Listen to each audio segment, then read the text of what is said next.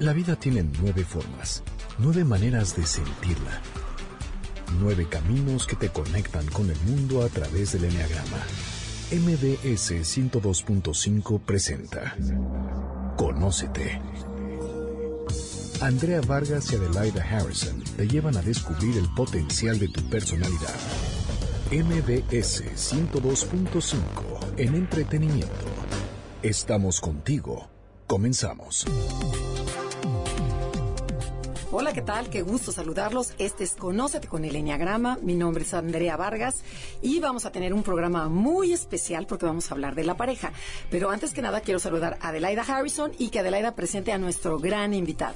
Hola, qué gusto estar con ustedes el día de hoy y darles la bienvenida y también decirles que tenemos a Mariano Barragán, doctor eh, bueno, tiene muchísimos títulos, pero nos dijo que lo presentemos como terapeuta de pareja. Buenas, ¿cómo estás? Buenas.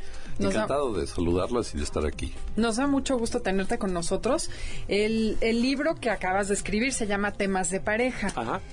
Y bueno, quisiera dar una introducción de qué es el enneagrama y después vamos a explicar por qué estamos hablando de este tema con este libro, o más bien. Claro, y además el, tema de pareja, déjenme decirles que es el que más rating tiene, o sea, siempre que la gente tiene hambre de saber de temas de pareja, de temas de amor, de cómo lo hacemos, están tan mal las relaciones actualmente que por eso van a ver qué, qué interesante se va a poner. Así es. Entonces, bueno, primero que nada el enneagrama queremos mencionar que es una herramienta de autoconocimiento.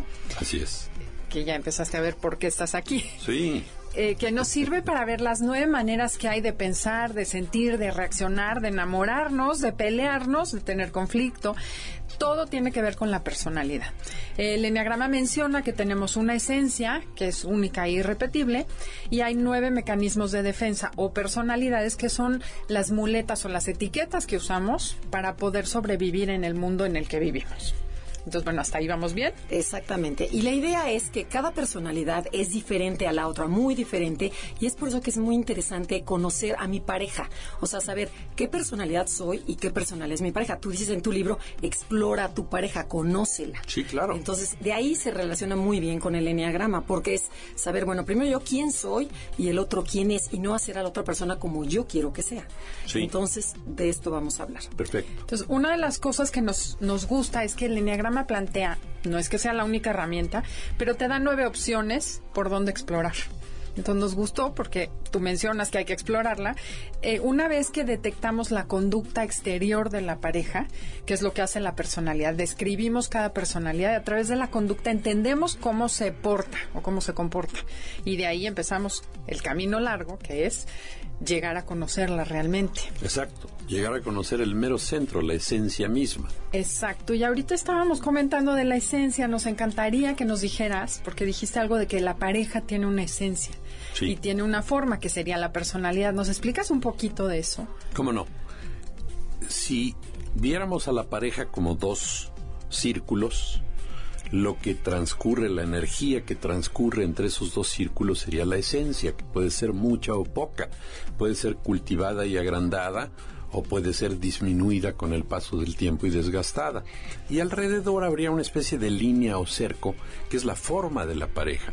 La forma está hecha de lo que han hecho juntos, su casa, su patrimonio, sus hijos, sus amistades, su círculo social, toda esta cosa. Hay parejas que tienen esencia y forma, hay parejas que tienen pura forma y ya perdieron su esencia y están juntos por hábito, por costumbre.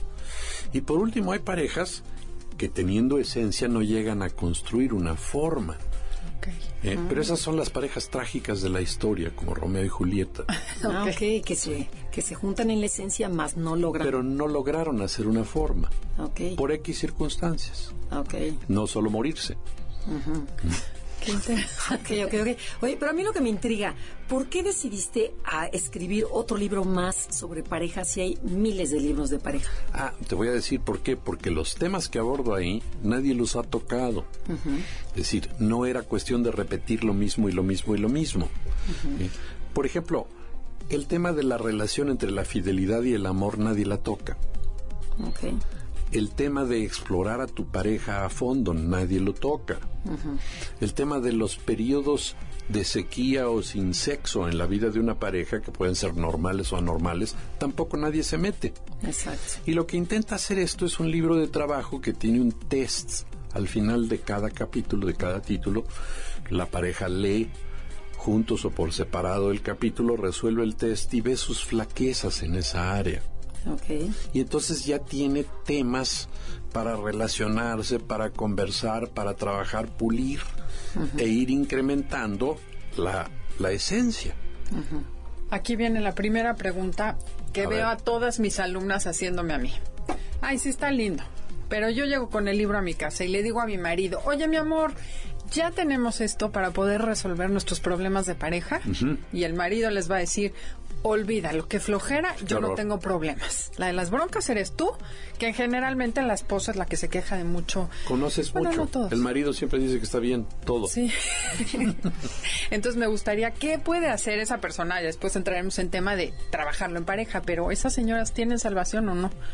Sí tienen salvación porque si le señalan al marido sin juicio ciertas cosas que son deficientes o faltantes, sobre todo el hombre tiene una debilidad. Eh, si le mencionan, fíjate que no me tienes muy satisfecha físicamente, de inmediato se interesa, ¿eh? ¿Sí? Pues sí, porque no le interesa que le pongan una calificación de reprobado en ese tema de la cama. Ok. A, a ver, ¿qué me quieres decir? Que ¿Qué, qué? ¿Qué me ¿No falta? Exactamente, sí. Es el tamaño o qué es lo que pasa, ¿no? Pero de inmediato se despierta el interés. Entonces ella le dice, no, porque tú tienes que entender que la sexualidad en las mujeres no está hecha de componentes físicos, sino para la mujer la parte emocional es primero y luego viene la entrega física. No es como la sexualidad de los hombres que es exactamente al revés. Los hombres pueden tener sexualidad sin ningún componente emocional con quien sea. Pero es una sexualidad pobre, desde luego. Claro. Entonces ella lo puede guiar por el lado de la sexualidad y por el lado de acceder más íntimamente a sus centros. Ok, o sea, siempre tendrá que ser, o se recomienda que sea por ese Hay camino. una labor de trabajo que tendría que hacer ella, sí. No, pero es una buena orientación, porque si empiezas porque me siento vacía y estoy triste y no me pelas, pues te va a dejar de escuchar, pero entonces hay que llegar por el otro lado. Bueno, ese es un buen tip. Por el lado que nos importa. Claro, es el tercer cerebro. Perdón. Bueno, entonces, volvamos al tema de la esencia. A ver, Eh, ¿Qué es la esencia para él, no? para ti, ¿qué es la esencia? O sea, la esencia de una persona. Que dices, hay que explorar la esencia de la persona. La esencia es el encuentro con la consecuente disolución de la esencia de ella con la esencia de él. De origen son una sola. Están separadas nada más físicamente. Entonces, cuando tú empiezas a relacionarte con otra persona y tu esencia empieza a emerger hacia la otra persona y la de la otra persona hacia ti, sería como acercar dos luces que se funden una en la otra sin barreras, sin... Pero esto representa trabajo y representa intercambio y representa compartir y eso es lo que es el amor. Claro. El O sea, amor pero tú para que- ti vendría siendo como la parte espiritual de cada uno. la O sea, parte espiritual de cada uno, evidentemente que es de donde viene el amor. El amor no viene de la parte física, viene de la parte espiritual. Sí, me viene de la- enamoro de tu esencia. O sea, el cuerpo envejece, pero sigo enamorada de esa esencia. ¿no? Exactamente. Y el cuerpo se muere, pero la esencia no. Ok. Ok, sí, es más o menos lo mismo. Es lo mismo Es que exactamente igual. Entonces, supongamos que, eh, bueno, los tres niveles de amor que manejamos con las referidos al enneagrama y los niveles de integración sería cuando la personalidad es tóxica. Realmente soy mucho más personalidad, me domina la personalidad, mi esencia, El está- el ego me domina y mi esencia está muy lejos de mí, no la veo porque estoy muy metido en el ego. En ese lugar, la persona espera que los demás satisfagan sus necesidades. Exactamente. Exige, que vaya, ¿no? ajá, exige que mi, mi pareja me haga feliz, por decirlo en el tema de pareja. Perfecto. O sea, es tu obligación Media naranja y la otra mitad eres tú. ¿Dónde andarían las parejas en cuestión de esencia y forma? ¿Es pura forma? Y no Las hay parejas son pura forma ya, Ya perdieron Ok. esta Esa posibilidad esencia. de fusionarse uno con el otro. Ok. Y la pierden a base de pedir, Lo que tú dijiste es fundamental. Hazme feliz es una petición. Nadie puede hacer feliz a otro. Y además es darle demasiado poder a otra persona. Exactamente. Entonces, desde mi punto de vista, lo que tú le llamas media naranja y media naranja, yo le llamo carencias. Ok. Cuando vives en tu ego, por definición tienes carencias. Si vivieras en tu esencia, notarías que eres completo. Entonces, tu ego, naturalmente incompleto, ve a otro ego y dice, ah, pues con ese me puedo completar muy bien, porque mira, tiene esto y esto y esto y esto. Y entonces empieza la relación a base de pedirle, dame estas cosas que necesito, y ella a su vez lo mismo. Claro. El dame se va volviendo más demandante hasta que es casi arrebatarse, hasta que se llega a la decepción completa de no me puedes dar lo que necesito, que es cierto. Claro. Porque ya lo tengo tú a lo que puedes hacer es ayudarme a descubrirlo y yo ayudarte a, describir, a descubrirte como esencia completa. Ajá. Entonces, desde los dos completos sí podemos compartir y ahí tendríamos un futuro eterno. Claro que sería el otro extremo, la personalidad integrada. Lo digo rapidísimo y nos vamos a corte. La personalidad integrada sería aquella persona o pareja que se dieron cuenta que son esencias completas, que se conocen y saben que tienen mucho que dar y buscan a alguien con quien compartir. Exactamente. Nos tenemos que ir a un corte comercial. 100% de acuerdo. Pero volviendo, platicamos sobre el tema. Estamos en Conócete con el Enneagrama, Andrea Vargas y Adelaida Harrison. Y comuníquense con nosotros. Eh, Facebook Enneagrama Conócete y Twitter arroba Conócete MBS. Estás escuchando el podcast de Conócete con el Enneagrama, MBS 102.5. Ya estamos de regreso en Conócete con el Enneagrama. Estamos con el doctor Mariano Barragán hablando de la pareja. Bueno, y con un tema padrísimo, que es que ahorita en el, en el corte comercial estamos platicando que ¿Qué pasa cuando escoges una pareja mal? Cuando te equivocas de pareja y dices, ya me casé con este, ¿qué hago? Pues ese es el primer error. Los que se casan por cosas externas, de buena familia, educada, inteligente, bonita, dinero, etcétera, etcétera, pues todas las palomitas están bien, yo la quiero. Y a ella le pasa lo mismo, ah, pues es joven, alto, este, trabajador. Maestría. Eh, maestría, guapo, este, parece cariñoso, entonces va. Sí, pero no todas las llaves abren todas las chapas. Ok. Inclusive hay llaves que entran pero no abren. Entonces, eso puede pasar con una pareja. Y eso se descubre dentro de los primeros cinco años de convivencia. Que es que te equivocaste y que nunca vas a llegar a nada. Y entonces algunas de estas parejas, como lo mencionaba antes, rompen y otras se quedan así, en un lugar medio desolado, medio inhóspito de roommates, como tú decías. Y ahí la pasan, porque pues bueno, creen que el matrimonio es eso. Lo más triste de eso es que les enseñan a los hijos que así es el matrimonio, ¿no? Que así es el matrimonio, que no hay amor. Y entonces los hijos no lo buscan, así se perpetúan generaciones. Una y otra y otra y otra vez. Es tristísimo. Claro. Eh, a mí me encantaría hacer una encuesta sobre cuántas gentes creen que existe el amor, pero no el amor romántico porque eso es muy común, el amor real. Eh, y veríamos que muy pocos lo podrían describir porque ni siquiera lo conocen. Fíjate, una vez en una cena navideña de puras mujeres hicimos esa pregunta. Decíamos, bueno, a ver, ¿quién se volvería a casar con su mismo marido? Aquí honestas, ya con copas y todo, ¿no? Bueno, yo creo que hubo dos de las de las 20. Nadie se quería volver a casar. Y una de esas dos dijo, yo sí me volvería a casar, que se amuele. sí, también. Exactamente. Sí, sí, sí, Fíjate nada más. Ahora, ya pasando por el primer escollo, que es la incompatibilidad. Después viene esto del desgaste. Es decir, una pareja que ya tiene entre 15 y 20 años de casada, cuando se estuvo pidiendo me llena mis carencias, etcétera, y se decepcionó, ya entonces se resigna a que no va a haber eso, a que no existe que me hagas feliz, porque de hecho no existe. O yo me hago feliz y lo comparto contigo, o me voy a quedar en ceros. Pero la pareja decepcionada, cuando los dos ya están decepcionados, son ocho de cada diez parejas. ¿Tanto? Sí. Y de esos ocho, cuatro se separan y cuatro siguen juntos de forma. Ya, me caes regorda, me caes regordo, Sí, convivo, te soporto y socialmente nos presentamos muy bien, con gran sonrisa, pero apenas llegamos a la casa o desde el coche ya nos venimos peleando, ¿no? O en gran silencio. Que la cercanía da pleitos y la lejanía da ausencia. ¿Y, y cuál es la causa de que no te quieres separar? ¿Es miedo? ¿O todo es miedo? Bueno, a mí me han dicho en el consultorio razones diferentes. Algunos me dicen que flojera. Algunos me dicen, no, por los hijos. Pobrecitos, ser hijos de papás divorciados. Otros por razones religiosas. Otros por presión social o presión familiar. Y algunos otros porque consideran que el divorcio es una mala carta de presentación, es ser un fracaso. Y no es cierto, puede ser un triunfo. Claro. Si te casaste con la pareja equivocada y te divorciaste, oye, Sí, qué acierto.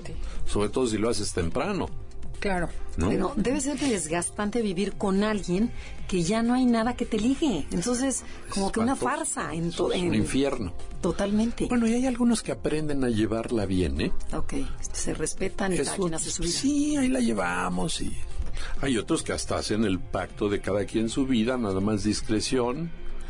Y aquí parece que estamos muy bien. Ok, bueno, Yo conozco parejas de esas. ¿eh? ¿A poco? Sí, cómo no. Bueno, no sé si yo podría, la verdad, pero cada quien, si les funciona a los dos integrantes. Pues sí. Bueno, no les funciona desde el punto de vista de acercarlos, les funciona desde el punto de vista de dar una forma de convivencia pacífica, Claro. Sí, que no es amor. que no es amor. Oye, y ahorita se me ocurre una pregunta que hemos discutido en muchas ocasiones. ¿El amor es realmente un sentimiento que surge o es algo que decides tú todos los días? Y yo creo que tú te estás refiriendo a la expresión del amor. El amor lo tienes innato en tu esencia Ok. y vas a expresarlo o no dependiendo qué tan apegado estás a tu ego. Entre más apegado estés a tu ego, menos salida amorosa hay. Porque estás apegado a tu individualidad, a lo que te hace bien, a lo que necesitas, a lo que te hace falta, yo, yo, yo, yo. Ajá. Y el otro realmente no me importa más que en función de lo que me complete, me alabe, Me dé. me dé, exactamente. El otro se vuelve como un aprovisionamiento que en la mayor parte de las veces no es suficiente. Y entonces, pues, al venir esta cosa insuficiente, viene la decepción y viene el pleito de por qué no me das, porque alguien supone que es que su pareja no le quiere dar Claro, además. no sabe que no es esto posible. Que es posible que su pareja le enseñe la ruta para llegar a su interior y encontrar que ahí existe eso y fundirse con su pareja. O sea, ¿tú estarías de acuerdo que una relación de pareja te ayuda a crecer? Ah, bueno, yo sea- considero que el instrumento más frecuente que intenta el ser humano para crecer es la pareja. A través de ella y los hijos, ¿no? a cuando través de ella, ¿no? sí, sí, sí. La gran aula es la familia, ¿eh? pero sobre todo la relación de pareja. ¿eh? Una buena pareja da generalmente buenos padres. Hay buenos padres que son todo padres y nada esposos. Pero pues ahí hay una deficiencia de pareja gravísima, hay un aislamiento. O también buenos, buena pareja y malos padres. Uy, sí, también hay. ¿eh? Mu- Mucho más raros. Pero sí hay. Sí, sí, he visto también casos. Sí, que dices, en segundo lugar están mis hijos. Claro. Y otras personas dicen, en primer lugar son mis hijos y después mi Que eso pareja. sí me parece peor. O sea, no sé si sea bueno que tu pareja sea nada más tu vida, porque los hijos son fruto de tu amor. Por supuesto. Y tendría que ser una parte muy importante de la pareja. Una pero parte aquellas... equilibrada. Ajá, exacto, porque Es decir, tampoco digamos, mitad ser padres y mitad ser esposos. Claro. Pero la mayor parte de las parejas, sobre todo con el advenimiento de hijos pequeños, se vuelca sobre ellos y va creciendo la parte, el componente padres y achicándose el componente Al punto que ya ni siquiera crean espacios juntos. ¿eh? Ya crean espacios de todos. Y espacios juntos es un tema indispensable para aprender a explorar a tu pareja. ¿Y será que así, bueno, es que como acabas de decirlo, nos educan así?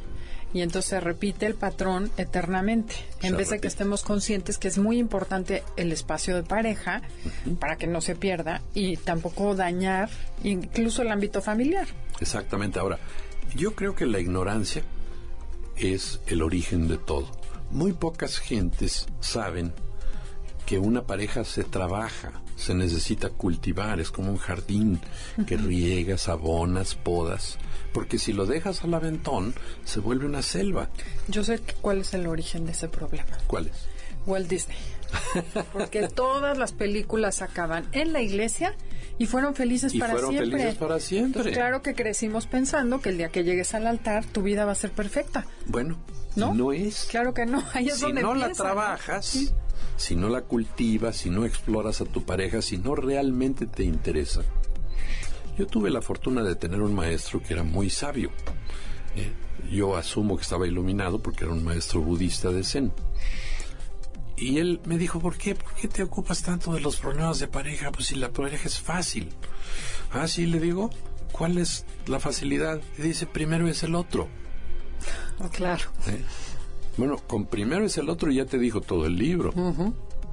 Porque te interesa el otro, te interesa descubrir y curiosamente a través de descubrir al otro te descubres tú. Y no en lugar de estar pidiendo, estás invirtiendo y lo que inviertes se te regresa porque no es posible dar sin recibir a ese nivel. A nivel físico, sí, si yo te doy esta botella, pues ya no la tengo. Pero a nivel de interés en ti, de qué eres, qué anhelas, qué sueñas, qué temes, eh, qué necesitas. Pocas parejas se meten en estas cosas. Pocas parejas asignan un espacio-tiempo para cultivar este tipo de relación que uno nunca terminaría de explorar a otro porque somos infinitos. Entonces, lo muy probable es que necesitáramos toda la vida y nos quedaríamos cortos. Bueno, la ventaja es que la tenemos. La ventaja es que la Podríamos tenemos. aprovecharla. Y la ventaja es que en mis creencias regresamos. Y si hicimos buena tarea con la misma. Exacto. Oye, Mariano, ¿y qué papel juega el sexo en una relación de pareja exitosa? No nos contestes porque nos tenemos que ir a un corte con Ya estás. Qué buena Esto es pregunta. Conócete con el Enneagrama de Laida Harrison y Andrea Vargas. Estás escuchando el podcast de Conócete con el Enneagrama. MBS 102.5. Ya estamos de regreso en Conócete con el Enneagrama y antes de irnos a un corte, Andrea preguntó que qué tanto influye las relaciones sexuales en la pareja. ¿Qué- Ah, bueno, eso tiene una respuesta bastante clara y simple por numerosos estudios que se han hecho. O sea, ¿qué porcentaje este, influye? ¿Ves que dicen, bueno, no, Cuando yo lo la- quiero muchísimo, nos llevamos muy bien, pero no tenemos sexo? O, es- o el sexo es importantísimo. Es el, a veces dicen el 50% o el 80%. Entonces, Mira, ¿qué la mayor juega? parte de los estudios que he leído y lo que he visto en 42 años de ver parejas, que eso es exactamente el tiempo que tengo, eh, es que cuando la sexualidad es buena, es el 20% de la relación. Cuando es mala, es el 80% de la dificultad. Ah, ok. O sea, depende de cómo esté esa sexualidad. Una sexualidad mediocre, pues podría constituir no el 20 ni el 80, pero sí por lo menos el 40. Y Entonces la pasan. Bueno, recién saliendo de mi consultorio vengo de ver una pareja que ella tiene una cosa que se llama dispareunia. No sé si ustedes sepan qué es eso. La dispareunia es una combinación de un espasmo en los- la musculatura de la vagina, de manera que se cierra, con falta de lubricación. O sea, Sí, sí, la- no le puede entrar ni siquiera una aguja de tejer. Es, es terrible, ¿no? Es el equivalente a la impotencia, pero femenina. Y bueno, los he estado tratando y ya se van aflojando. Y poco a poquito están yendo hacia poder tener una relación. Eh, De hecho, hoy en la mañana me confesaron que ya tuvieron una relación a pesar de que les dije que no. Eh, bueno, estaba la clave, ¿no? Estaba Yo les dije, prohibido. ustedes pueden hacer lo que quieran, pero Menos. menos no. penetración. No es lo del tantra. Pues se la brincaron. Ajá. ¿eh? Y, me salieron sí con la novedad y yo me puse muy serio y les dije, si no van a seguir las instrucciones, no vengan. Este, pero, pero sí, sí. Pero ese era tu objetivo, ¿no? Me Ah, sí, imagino. claro, sí. Ajá. Y los dejé en otras dos semanas, aprovechando las semanas Santa y, las- y la Pascua, sin... Podían hacer lo que quieran, pero sin Van a llegar con cuatro o cinco encuentros por ahí. Yo creo Embarazada que sí, y todo. pero porque está prohibido, fíjate, Claro. todo lo ilícito nos llama tanto la atención. Basta que te digan eso, ¿no? Para que digas, ah, ¿no? Como de pues, que no. ¿qué, qué estará ahí? Ajá, claro. Tan interesante que me dicen que no. Entonces, bueno, supongamos que tiene que ser el 20. Si no es el 20 en tu vida es porque algo, o sea, si te molesta, claro, es cierto, es como cuando tienes una ampolla en el zapato, en Claro. el pie. No, no cuenta, pero Pero lo vuelve el ajá, 80. Sí, claro. sí, sí. se vuelve tu tema todo el día. Pero entonces, ¿qué pasa? O sea, empieza la relación de pareja y empieza la edad también de las personas. O Hombre. sea, empieza la madurez, la menopausia, la andropausia. Bueno. ¿Qué, qué pasa ahí con la pareja? ¿Cómo? cómo? El paso del tiempo lo que haría es que una pareja de 15 a 20 años de casados, entre 45 y 50 años, eh, tenga la situación de los ocho que mencioné, una relación desgastada, con frustración, con decepción y con una sexualidad monótona, no muy frecuente, que se agrava con la andropausia y con la menopausia. Oh my God. Entonces ya ni saben y ya están condenados a la total abstinencia sexual a una edad verdaderamente temprana, entre los 50 y los 60. Claro. Yo tengo un montón de gente que cree que a esa edad pues ya no, Que ya se acabó. cuando la sexualidad puede durar aunque tengas 90 años. Con una buena relación de pareja y con una buena eh, dosis de restitución hormonal, lo que quieras. ¿Cuánto quieres? 85 años. Claro que si una de las dos falla, el factor físico o el factor emocional, pues se va a hacer un problema. Eh, y se va a esquivar la relación sexual. Claro, que son las dos partes, ¿no? Son las dos partes, sí. Bueno, yo tuve una pareja de españoles, ella era una mujer muy guapa y no tenían relaciones sexuales, por eso me fueron a ver. Y él tenía 48 años. Y al preguntarle, bueno, ¿y qué pasa? Tu mujer es muy guapa, ¿no te gusta? No, decía, sí me gusta. Bueno, y era para que le gustara, porque de veras era una española guapísima. Y le digo, entonces, ¿qué te pasa? Dice, pues que no me apetece. Eh, y de ahí no lo sacaban, ¿eh? Perdón por el ruido. Entonces, como no le apetecía, pues lo primero que hice es buscarle por el lado de las hormonas, porque luego se mete uno en una terapia y el, el asunto es físico y es espantoso. Le determino y sale que tiene buena testosterona, pero muy baja testosterona libre o biodisponible. Y eso es porque su testosterona estaba atrapada por unas globulinas que se llaman globulinas fijadoras de las hormonas sexuales, que se encargan de distribuir la testosterona por todo el cuerpo. Pero si hay, vamos a decir que esos son los camiones. Si hay muchos camiones y se atrapa la testosterona ahí, puedes tener buena testosterona, pero no está libre, no está biodisponible y entonces pues, él no le apetecía. Claro, ¿no? Claro. Y eso se arregla rete fácil. Sí, Uy, pero sí. cuánto la ignorancia y más siendo una persona joven, ¿no? Que no, no te imaginas que pueda ¿Quién ser crees por ahí. que va a ir a buscar que tiene eso si la mayor parte de los médicos lo desconocen? Además, ese, bueno, bueno, las hormonas bioidénticas, ¿no? Para las mujeres. Sí. Eh, vas a los ginecólogos y te dicen, no, prohibido, ne- te va a dar cáncer, está malísimo. Y otros te dicen, no, al contrario, ¿por qué no, por qué no sigues con el mismo nivel de hormonas Por que tenías? Por supuesto. Entonces tú estás a favor de las bioidénticas. Yo estoy totalmente a favor, pero sobre todo agarran los ginecólogos y cuando tienen una mujer que no tiene ganas le determinan testosterona. Pues estás bien de testosterona. Sí, pero hazle un desglosado. ¿Cuánto tiene de testosterona biodisponible? ¿Cuánto tiene de globulinas fijadoras? Y entonces das con el cuento. Yo ya tuve una señora de 36 años que me mandó un colega mío porque ella era amiga de su esposa y le dijo, oye, ¿tú conoces a alguien que me pueda ayudar? Porque pues nomás no tengo ganas. Y no tenía ganas porque en el caso de tener buena testosterona, eso era justamente lo que tenía, pero no tenía testosterona biodisponible. Entonces me fue a ver, una semana después ya estaba yo con sus resultados y le dije, ya sé qué tienes, y es de fácil solución. Y me dijo, a ver, explícame. Bueno, salió de ahí feliz porque ya tenía una explicación para su marido que ya estaba a punto Sí, de tirar la De toalla. ¿no? dejarla. de estrangularla.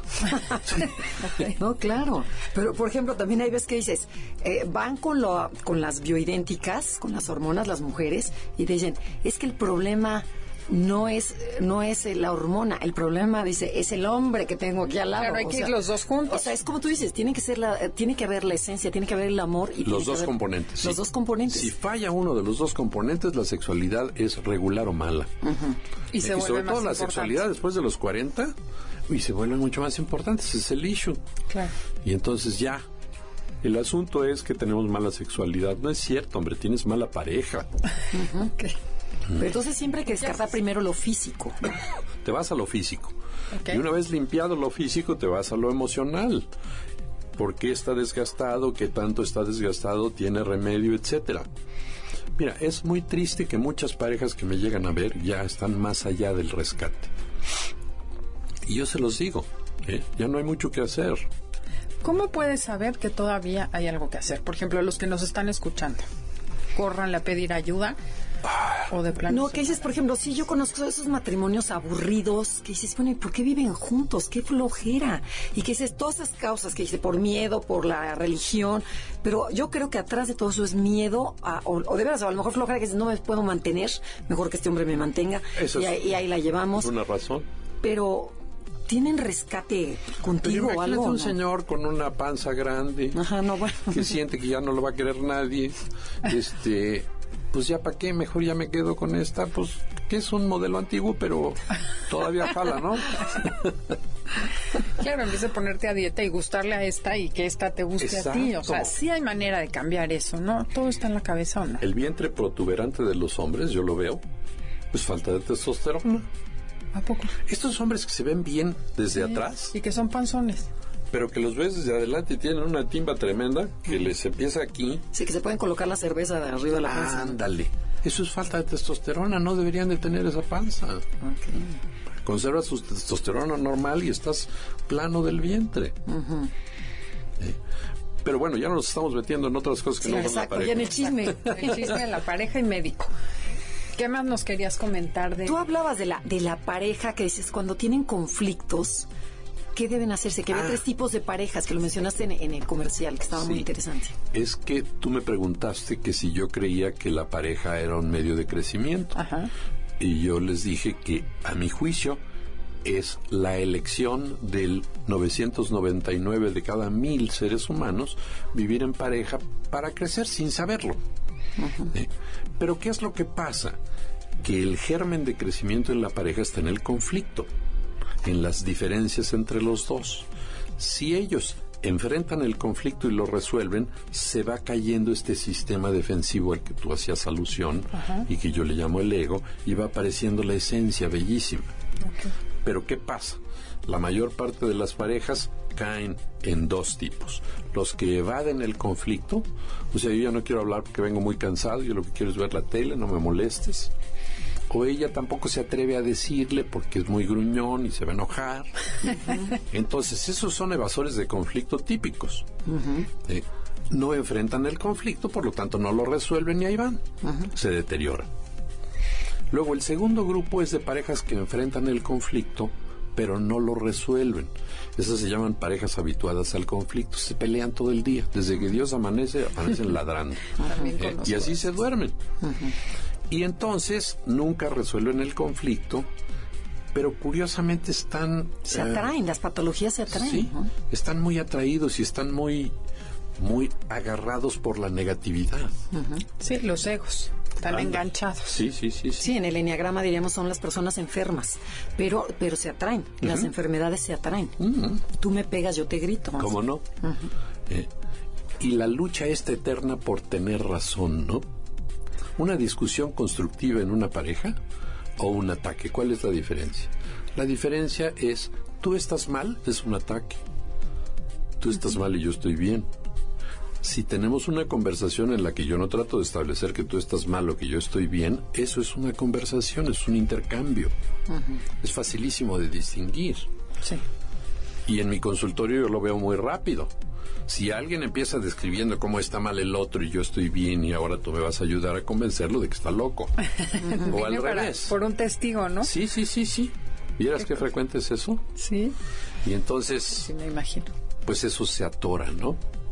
Y por último estaría un tercer grupo de parejas chiquito que enfrentan el conflicto y lo resuelven. Y esos van soltando la coraza defensiva, encontrando su esencia, y es el camino para el amor de este, que es una integración de los dos. Hay un esquema en el libro que les muestra esto, que es este, mira. Aquí está la pareja separada y aquí continúa separada. Pero aquí cuando crecen se hace una tercera entidad que es la esencia de los dos. O sea, eres más cuando somos dos, que es que cada uno separado. Pues lo que encontraríamos es que uno más uno es uno. Ajá. Y además eso es bíblico. Pues sí, uno más uno es uno. También Nacha Guevara lo decía muy bien, somos mucho más que dos. bueno, tenemos que ir a un corte comercial, pero no se muevan porque viene el último bloque y vamos a exprimir al doctor Mario Barrera. Mariano Barrera. Muy bien. Estás escuchando el podcast de Conócete con el Enneagrama, MBS 102.5. Ya estamos de regreso en Conócete con el Enneagrama. Somos Adelaida Harrison y Andrea Vargas y estamos con Mariano Barragán. Nos está hablando del tema de la pareja y cómo explorarla, perdón la palabra. Este, a ver, Mariano, cuéntanos. Sí, mira, este es el primer capítulo del libro este que escribí que se llama Temas de pareja. El primer capítulo se llama Explorando a tu pareja, que es una cosa de descuido en la mayor parte de las parejas. Pero si quieren saber si están explorando su pareja, contesten este test. Podríamos poner así, que lo leas para que la gente ¿Lo puedes hacer tú en fuerte? Sí, claro. Va. Pregunta número uno. ¿Sabes de la existencia de explorar a tu pareja como aspecto fundamental para conocerse? A. Conozco este aspecto y lo uso. B. Tengo alguna idea de su existencia. Y C. Nunca supe que era tan importante. Las A's valen 5, las B's valen 3 y las C's valen 0. Segunda pregunta, ¿tu pareja te aburre? A, rara vez me aburre. B, mitad y mitad. Y C, mi pareja me aburre con frecuencia. Pregunta número 3. ¿Qué tan frecuentemente descubres cosas nuevas en tu pareja? A. Con frecuencia descubro cosas nuevas en mi pareja. B. A veces me doy cuenta de cosas nuevas y C. Siempre la veo igual o siempre lo veo igual. No la veo. no la veo. Ajá. Estamos cambiando día con día. Cuatro, ¿con qué frecuencia te da tu pareja información no enjuiciante acerca de ti? A. Mi pareja me da mucha información no enjuiciante acerca de mí. B. A veces me da información de ese tipo. C. Casi nunca me dice nada o cuando me dice algo generalmente es un juicio negativo. Pregunta número 5. ¿Qué tanto te interesa saber muchas más cosas de tu pareja de las que ya sabes? A. Me interesa muchísimo saber más y más de mi pareja, sobre todo de lo que siente. B. A veces me interesa saber cómo se siente y C. Casi nunca le pregunto porque me echa choros gigantescos que prefiero evitar. es que flojera ya empezó la mujer. 6. ¿Qué te motiva a preguntarle a tu pareja aspectos de sí misma, de, de ella o de él? A. Cuando pregunto cómo está o cómo se siente, no lo hago por controlar, sino por genuina curiosidad. Claro. B. A veces pregunto por celos o control. Y C. Siempre pregunto por celoso y posesivo. 7. ¿Cuánto de ti expones abiertamente? A. Me gustaría ser abierto y decir mis cosas aunque me dé pena. Tomo riesgos. B. Evito con frecuencia decir cosas que se presten a crítica. Y C. No digo mis cosas porque me expone. 8. ¿Con qué frecuencia percibes cambios para bien o para mal en tu pareja? A. Identifico en mi pareja que el ser que amaneció este día es diferente al de ayer. B. Veo en mi pareja variaciones de vez en cuando. C. Veo a mi pareja siempre igual. 9. ¿Estás familiarizado con lo que tu pareja desea o anhela? A. Conozco todos los anhelos de mi pareja. B. Conozco algunas cosas que quiere mi pareja. Y C. Casi no sé ni me imagino que quiere mi pareja. Y la 10, la última. ¿Cómo calificarías tu cercanía o intimidad, entendiendo por intimidad no sexualidad, sino cercanía? ¿Cómo calificarías tu cercanía o intimidad con tu pareja? A. Diría que nuestra intimidad es muy buena. B. Diría que nuestra intimidad es regular. Y C. Diría que nuestra intimidad es mala. Ahora suman sus respuestas y si sacan de 0 a 19 no se exploran y van a distanciarse. De 20 a 34 hay descuido, pero hay esperanza. De 35 a 50 se exploran muy bien mutuamente. Entonces, una pareja que hace, que echa mano a esta referencia, puede calificarse en ese y en otros capítulos y empezar a hacer ciertas cosas que urge que hagan. Claro, hacer conciencia, ¿no? Eso, Dices, hacer vivo con este hombre hace 20 años y no lo conozco, no, me interesa, no, o si, si me preguntas cuál es su color favorito, qué talla, pe- qué talla usa de pantalón, hay mucha gente que ni sabe. Entonces, en el enneagrama Sí, lo que nos pasa. claro. que ¿Tú te acuerdas que hasta había un programa que se llamaba... que, que Conociendo a tu preguntaba, pareja. ¿no? A las Sí. parejas. Claro. Sí. Le preguntaban, oye, ¿cuál es, cuál es el color favorito de tu marido? Y ella no sabía. Y que luego el marido salía con el color, ¿no? Atrás, Sí. con un este. Ándale, sí. ujú, Sí, sí, para ver sí, si le atinaban. Sí. Sí. Creo que era norteamericano el programa. Creo que sí. Sí. Pero por ahí se empieza, ¿no? O sea, bueno, ese sería el, el comienzo. Del comienzo. Y yo creo que algo que hablamos mucho en el eneagrama viene mucho al caso aquí, el decir no eres tú, soy yo. O sea, ahorita veo a mucha gente viendo, a calificando a mi marido. Claro, esto no lo hace, él tiene cero. No se califica, o sea, no califiquen a la pareja, califíquense Fíjate. ustedes. Eso que tú dices, yo le llamo ser causa o ser efecto. Ajá. ¿eh?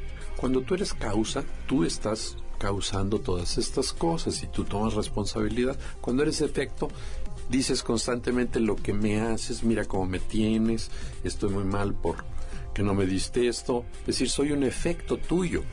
Claro, o víctima. O víctima, es lo mismo. Que al final del día lo bonito, pienso yo, de esto y de todos los trabajos de pareja y personales es saber que tienes el poder de cambiar la realidad. Claro.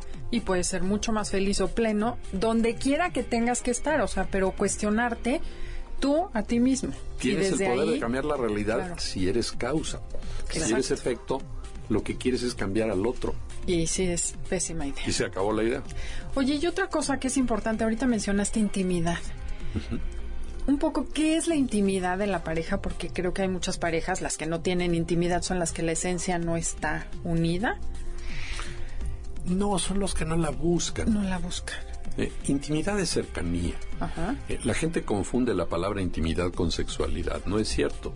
Tú puedes tener una amiga íntima y no tener sexo con ella, pero le cuentas tus cosas. Les cuentas tus cosas que no le contarías a nadie más. Pero tu parte vulnerable, ¿no? Porque a lo mejor te puedo contar muchos chismes y te puedo Ah, sí, contar no, mucha no, tontería, no. sino contarte desde el fondo. ¿Qué me pasa? ¿Cómo me mí. siento? Mis anhelos. Exactamente. Mis temores, las cosas que me dan pena. Eh, ¿Cómo puedes aumentar la intimidad en la pareja? Así, rapidito, un consejo fácil, ¿no? Ahí te va Digo, uno, dos, tres. estoy pensando en eso porque Claro. es que leí un libro de una psicóloga, no me acuerdo el nombre, pero que decía es que mucha gente tiene sexo sin intimidad y eso te deja vacío. Sí, claro. Entonces, ¿cómo metes unir el sexo y la intimidad? Pero a veces ni siquiera la pareja tiene intimidad, ya Mira, para la... tener intimidad necesitas crear un espacio para hacerlo. Por ejemplo, nos vamos a ir a cenar a cualquier lugar. No, no necesita ser una cosa fantástica, ¿no? Ir a una cafetería. Pero vamos a quedarnos hora y media o dos horas para hablar de nosotros. Cuando ya diseñas el espacio y la intención, ya vas bien. La segunda cosa es, me interesas mucho. En ese espacio es como me interesas, quiero saber. Muy bueno. Y la tercera cosa es, hay que ser sinceros en responderle al otro. Eh, Oye, este, ¿te llaman la atención otras personas que no sean yo? Mucha Y él o ella. te dices, ¿quieres honestidad? Bueno, pues Sí, no hay que pasarse. Eh, yo conozco una pareja que estaban en la playa en un atardecer, llevaban nueve años de casados y decidieron contarse sus cosas. Y entonces él le dice, oye, este, no, ella le pregunta, oye, tú, este, en estos nueve años que llevamos, este, ¿de veras no has tenido a nadie más? En sexo me refiero. A él le dio pena responder que no porque sintió que se iba a ver como un tonto. Y le dijo, pues sí, una vez. Ah, le dice ella, yo también. Lo malo es que lo de ella sí era cierto y se armó una espantosa. Bueno, también no hay que preguntar lo que no quieres saber. Pues no hay que preguntar tan directo. Exacto. Sí, pero, pero sí empezarlo a conocer, como dices, por curiosidad, porque quiero saber un poco más de tu vida, qué piensas, qué sientes, cómo ves esto. Hombre, quiero saber quién eres. Ujú. ¿Con Si quién tú no eres la misma que amaneció, te quiero conocer. ¿En qué has cambiado? ¿Cómo ves? ¿Qué opinas? Sí, claro. ¿No? Y hay tema todo. Pero como dices, hacerlas, hacer el, el set, ¿no? Desde el restaurante, copa de vino, solos, música. O sea, hacer el ento- preparar el entorno Haces es el muy importante, ¿no? Y la atmósfera. Luego te interesa el otro, segundo ingrediente. Y tercero, estás dispuesto a responder lo que te pregunten, sin defenderte. Y si te da pena, de todas maneras lo dices. Sí, algún día te dejará de dar pena. Si no empieza. Pues casi de inmediato, ¿eh? yo creo que sí, en Ya cuanto que lo, lo dices, dices, te cuando el otro no hace un borlote, dices, ay, de veras, de veras no te importa.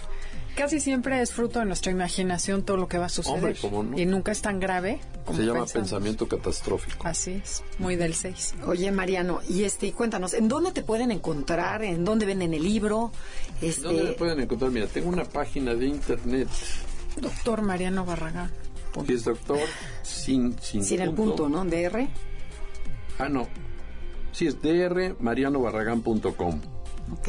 Tengo un Twitter que es arroba drmarianob. Tengo un Barragán, teléfono. ¿no? De Sí. grande. Tengo un teléfono que es el 52 57 01 52 Pero ver, lo más despacito porque, para que puedan apuntar, porque si 52. Dos. 57 01 52. Ok. Y de paso menciono que eh, formé hace 32 años el Instituto Mexicano de la Pareja, Qué padre. a donde pueden acudir a cursos, a... O sea, son cursos diplomados. este- Tenemos una licenciatura en psicología, Ay, qué padre. tenemos una maestría en psicoterapia y un doctorado. O sea, pueden seguir toda la línea. Y aparte tenemos diplomados y cosas, ¿no? Hay diplomados en tanatología y en sexualidad y en adolescencia y cosas de estas. Qué padre. No, pues muchas felicidades. Pues y les muchísimas agradezco gracias. su invitación. No, y el libro, bueno, está para devorarse. O sea, y además qué padre que tiene, en cada capítulo tiene un test sobre el tema. Pues es justamente para fomentar la interacción y el trabajo de la pareja. Si hacen el test, se fomenta la interacción. Y ya saben, señoras, si su marido de interés, de entrada no tiene interés, ya saben por dónde ir. Exactamente. Por la cuestión del, pues lo que les interesa a los hombres. De verdad les agradezco muchísimo este espacio. ¿eh? Gracias a ti por haber Gracias venido. Esto fue Conócete con el Enneagrama. Nos escuchamos la semana entrante. Hasta la próxima. MBS 102.5 presentó Conócete. Andrea Vargas y Adelaida Harrison te esperan en la siguiente emisión con más herramientas para descubrir tu personalidad a través del Enneagrama. MBS 102.5 en entretenimiento. Estamos contigo.